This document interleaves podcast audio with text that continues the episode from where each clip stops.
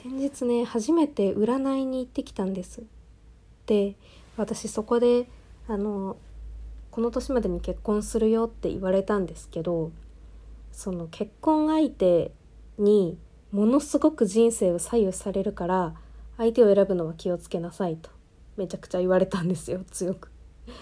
でそれが何かっていうとまあ思い当たる節がすごいあったんですけど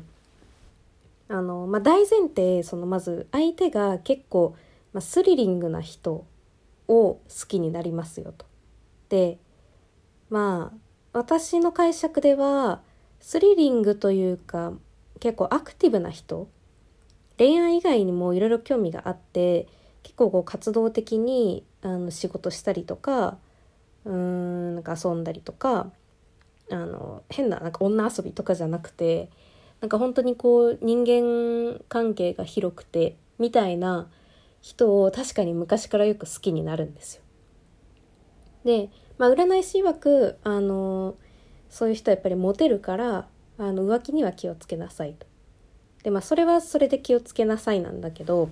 まあ、もう一個思い当たるのがそのアクティブな人でそこからその自分の人生をめちゃくちゃ左右されますっていうところであの私まあタイトルにね HSP って書いてますけどラジオネーム。まあ HSP って言っても結構 HSS と呼ばれるようななんか結構刺激を求めるというか外交型の HSP でこうそうだな結構私自身もあのアクティブな方が好きというかもちろんすっごい気分によるんですよ気分によるし常にそういうわけじゃないんだけど、まあ、ただすごい調子がいい時はやっぱりいろんな人と会ったりとかいろいろ活動的にしたくなるんですよね。で、まあ、ベースがそんな感じなんですけどあの特にそういう恋人とか自分の近くにいる存在がこう自分の目標を持っててたくさんいろんな楽しいこととか面白いことをやっててっていうのを見ると触発されるので私も頑張ろうって思って、まあ、それ自体はめちゃくちゃいいんですよね私も頑張ろうって思って頑張れるからただこの自分の気づかないうちにその頑張ることをこう詰め込みすぎちゃうんですよ。でそれの典型的な例が学生の時に付き合ってた人との関係なんですけど、まあ、彼もすごいアクティブでねあのいろんな、まあ、学生だったんであの授業を受けるじゃないですか大学で。で、まあ、すごいこう自分の興味のある授業をたくさん取ってたくさん学ぼうとしている方だったんですけど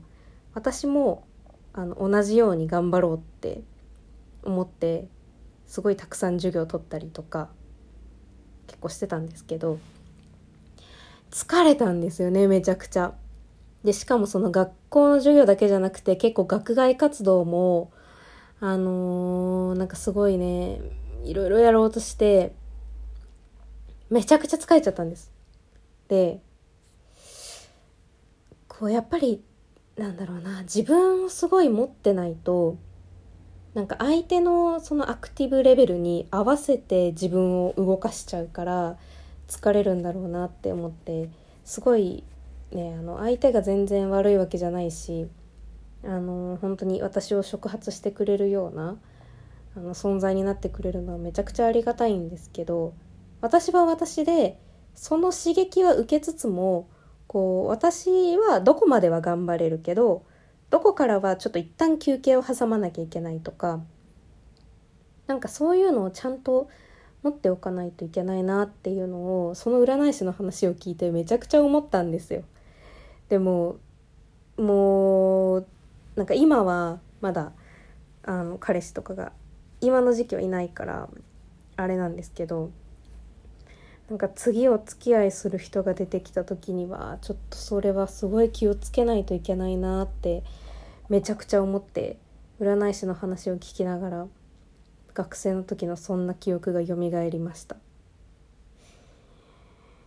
いやー、まあ、すごい本当に特に社会人になって思うのが、まあ、やっぱり、ある程度そのアクティブさはあるんですけどというかアクティブに行きたいなって気持ちはすごいあるんですけどやっぱりそれこそ週に7日間あって5日間働いてまずその平日だけでもアクティブな人だったら日中働いて夜あのなんかなんか別の活動副業とか何かしらの交流会とか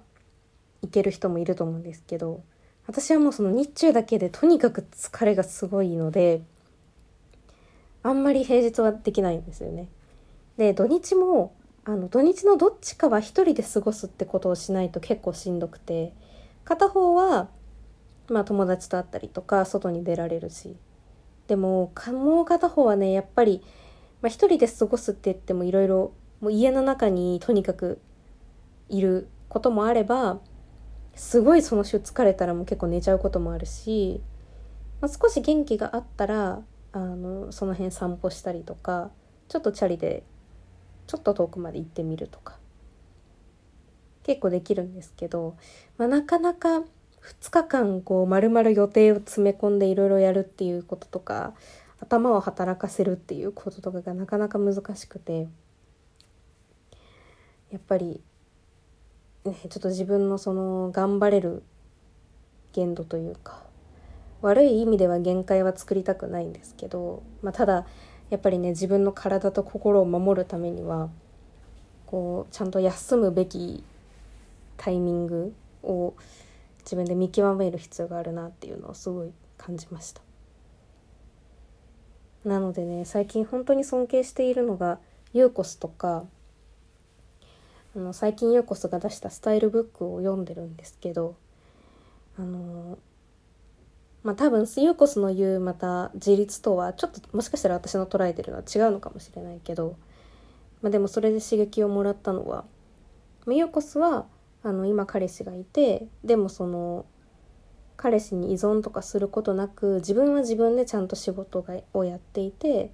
自立していて考えとか自分の考えとかも持っていてその上で彼氏と出会ってっていう感じなのでっ